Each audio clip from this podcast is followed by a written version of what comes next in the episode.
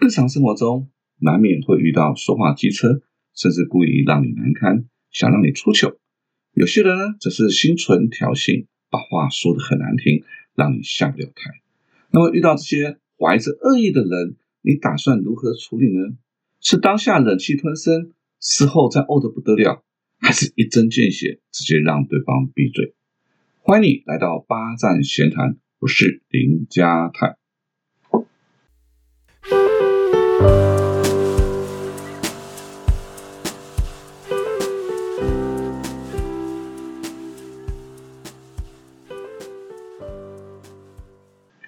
你也许会感到疑惑啊，这里头不是流行说话要温度、要温暖吗？我怎么反而谈如何说话犀利？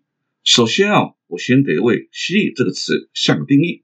犀利不等于刻薄、白目、机车，也不是尖锐、强词夺理，而是我们就像我们在看那个叶问第一集里面呢，不是有那种各门派的师傅找叶问挑战吗？他不是呃很客套的婉拒回避，而是在比划的过程当中点到为止，见好就收。让这些各门派的师傅知道，哎呦，你的武艺在我之下，不要再浪费彼此的时间了。那么这种一针见血、直指重点的本事，我就定义它为犀利。好，这个说话犀利啊，大概最经典的过程，大概大家都会想到，就是周星驰先生的经典名句，哎，九品芝麻官。好，在九品芝麻官当中呢，舌战老鸨有没有啊？面对一群来势匆匆、盛气凌人、伶牙俐齿的老鸨。这个星爷啊，发挥犀利的口才，一来一往啊，怼得这群老鸨们一个个花容失色，无言以对。所以记得，犀利是你的利剑盔甲，温暖是你的王道臣服。自古以来，没有利剑的王道是不会有人理你的。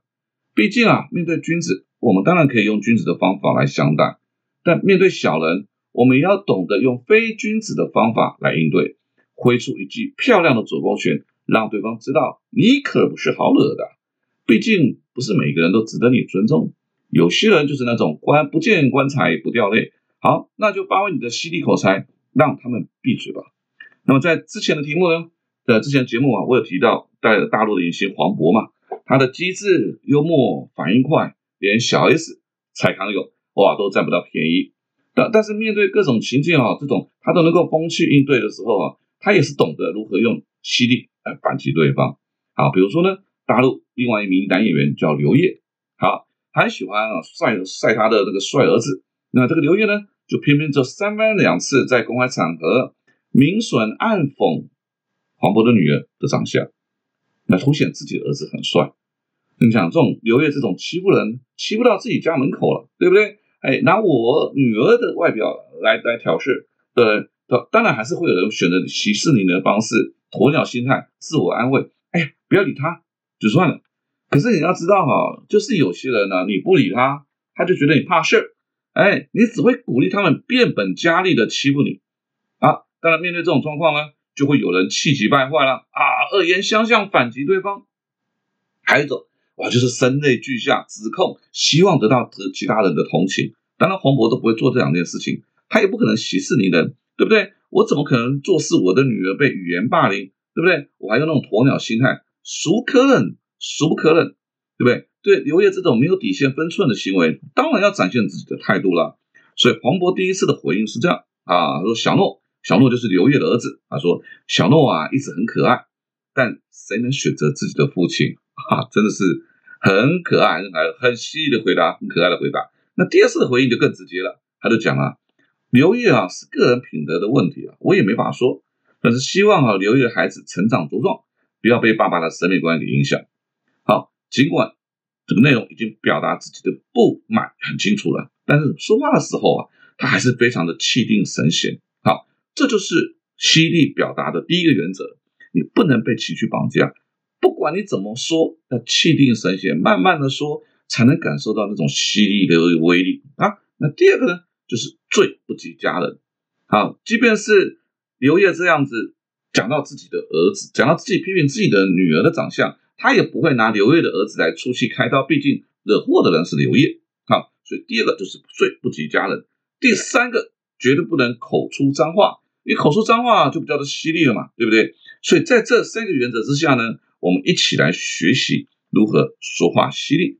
那第一招呢？呃，最简单，哎，第一招最简单，叫做反话正说。好，美国大文豪呢，马克吐温啊，大家都知道他是一个幽默风趣、口才一流的人，但他也是呢，很关心政治啊。有一次啊，看这些国会议员的表现，他看不下去了，于是他就登报，上面写的国会议员一半是混蛋哦。国会议员看到当然就跳脚了，你怎么要骂我是混蛋呢？于是就跟他抗议啊。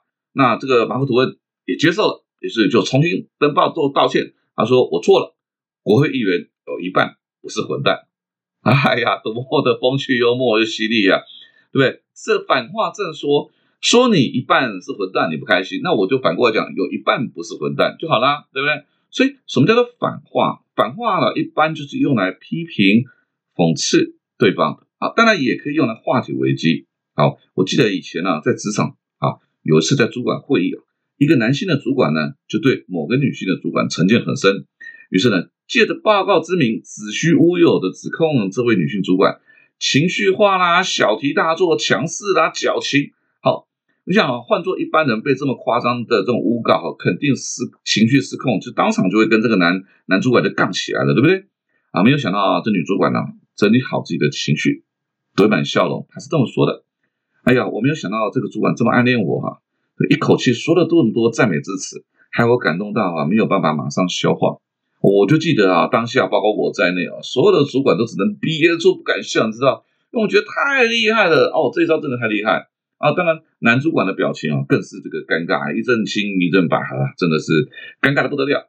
那后来这个女这个女主管呢，就就当到了副总，那男主管后来就离开了啊。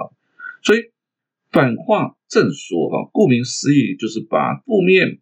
反话用一种正向的方式表达出来，哦，他特别适合在一些公众场所展展示自己的高 EQ，哦，更是在众目睽睽之下告诉对方你可别来惹我。好，所以第一招叫做反话正说，那第二个方法叫做自我嘲讽啊，一样也是马克吐温啊。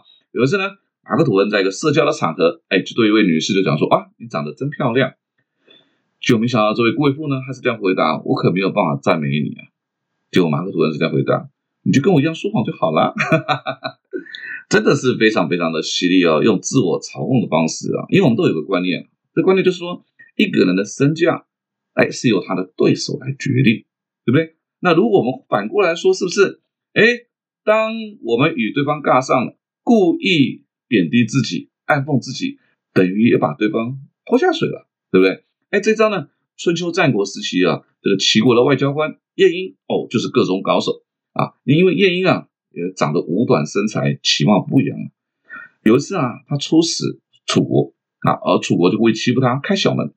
于是这个晏婴就说了：“大国走大门，狗国则狗门啊！”暗讽他是狗国 啊，于是就只好赶快开着大门。结果呢，楚王一看晏婴，我刚刚讲嘛，五短身材，其貌不扬，他就讲说：“你们齐国没人才啦啊？怎么派一个侏儒来？”就没有想到晏婴这样回答：“哦，我们齐国人才济济啊，越优秀的人就派到越优秀的国家。那么，因为在齐国找不到比我更愚蠢的人，所以我就来楚国了啊！真的是暗讽的很厉害，呃，自我嘲讽。所以，自懂得自我嘲讽的人啊，多半 EQ 都比较高，风趣幽默啊，就算面对别人的恶意挑衅，都能够犀利的呃让对方闭嘴。好，那楚王啊啊没有面子，哎，这时候看到一个犯人。”呀一个一个士兵押一个士兵押了两个犯人经过，他就问：“哎，犯人哪里人？”啊，士兵很大声回答：“他齐国人。”啊，于是楚王就啊逮到机会，他就讲说：“哦，我没有想到你们齐国人会犯罪啊！”这个时候呢，这个晏婴就讲了，他说：“在长江以北有我们的橘子，又大又甜又好吃。但是这个橘子呢，一直一直到长江以南之后呢，它就变得又小又酸，真的是不可口。”啊，就是那句成成语叫做“橘化为枳”啊，就是源自于这里。那他故意说这个呢，就是暗讽他暗讽楚王，就是说我们齐国人在我们齐国可都是奉公守法，但为什么来了楚国之后呢，就会犯作奸犯科呢？一定是你们楚国的环境有问题。所以第三个方法就叫做指桑骂槐啊，也有人说叫做指着秃驴骂，指着和尚骂秃驴。好，这是第三个方法。那第四个方法就是。啊，我常常在脸书上啊看到有人呢就发表高谈阔论啊，好，或者是呢这个一看就知道这个是来自网络谣言啊。我我不习惯直接去跟对方对呛，我就我就直接很很客气的询问说，哎，这些资料哪里来的哈？您的这些来源哪里？啊，我就啊，这是我自己观察的啊，我就让他凸显你讲的只是你个人观察，不代表通，不代表所有的状况，你不能够以偏概全。那至于网络的假消息，那就更不可信了，对不对？虽然说这个时代行动网络啊，你们手机拿起来一查就可以查得到很多的讯息，非常方便，但还是很多人呢宁愿以讹传讹，把传闻当证据啊，甚至假新闻当真理，这个这个也不去查一下资料来源。好，所以当你客气的询问资料来源啊，对方就不攻自破了啊。这是第四个方法。那第五个方法，在二零二一年，就是今年呢，十月二号啊，有个新闻标题，我看了之后我就哈哈大笑。啊，这个标题呢，我念给各位听。啊，发言人被王定宇扣红帽子，柯文哲酸房租交了没？啊，呃，如果不清楚这个事情的来龙去脉啊，你可能会以为啊，柯市长大概又在无厘头了，啊，乱回话。其实呢，柯市长运用的招数就是所谓的围魏救赵啊。那因为这个王定宇立委啊，之前曾经跟个美女女美女的司员同住一个屋檐下啊，那立委的说法是说，我是跟这位女性议员租房子的，当然事实如何？只有当事人知道，好，但这件事情呢，无疑就是王立伟的痛点，好，所以呃，当他谈了谈到了这个这个民众党的发言人的时候呢，柯市长就直接戳他的痛点，哎，呃，不管这个痛点的结果是为了要转移话题呢，还是希望制止王立伟继续扣帽子，哎，他都达到一定的效果了啊。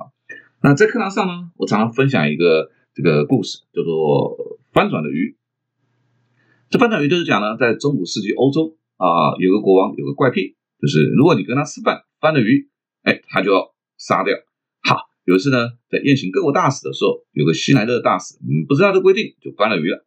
就翻了鱼了之后呢，哎，就有那种宠臣啊，就大喊：“天哪！啊，有人羞辱了国王，应该要处死啊！”有一个人喊，全部人都喊，所以国王呢，就只好对这位大使就这样讲了：“啊，这个大家都看到你翻鱼了。”如果我不把你处死，以后我说的话就没人要相信了。但是哈，现在你我两国关系良好，在你死之前，我可以给你个月光啊。这大使呢非常的聪明幽默，那想一下就说：谢谢大王，既然我违反你的规定，我心甘情愿被处死。那既然你给我的愿望，我的愿望很简单，我的愿望就是只要看到我翻鱼的人，就要挖去他的双眼。他一讲完，国王马上对天发誓，就讲我对天发誓。我没有看到你翻鱼，好，所有的人呢都讲我跟国王要，没有看到你翻鱼啊。那个大使就很从容的讲说，那既然没人看到我翻鱼，那我们就继续用餐吧。所以啊，任何的原则只要违背自己的利益，通通可以被改变。所以一旦你抓住对方的痛点，对方自然不可能再这样死缠烂打纠缠下去。好，那么今天呢，我介绍了五个犀利表达的方法，分别是反话正说、自我嘲讽。指桑骂槐，质问资料来源，以及最后一个围魏救赵。当然，除了这些，还有逻辑延伸、指出盲点、笑里藏刀、一语双关、一针见血、扩大荒谬啊，很多方法可以运用啊。当然，留到以后我们再慢慢去讲了啊。但是我们要铭记在心的事情，不是每一个人都值得我们用君子的方法来对待。有些人呢，就是吃硬不吃软。当他发现踢到了铁板。自然而然就对你另眼相看，所以啊，犀利是你的利剑，更是你的盔甲。八站闲谈，捕捉平时错过的风景，发现被忽略的观察角度，让生活多一点乐趣，人生多一点厚度。如果呢，你有任何想要跟我分享的事情，可以搜寻我的脸书粉丝团“八站闲谈”，也别忘了帮我留下五颗星。咱们下次见喽。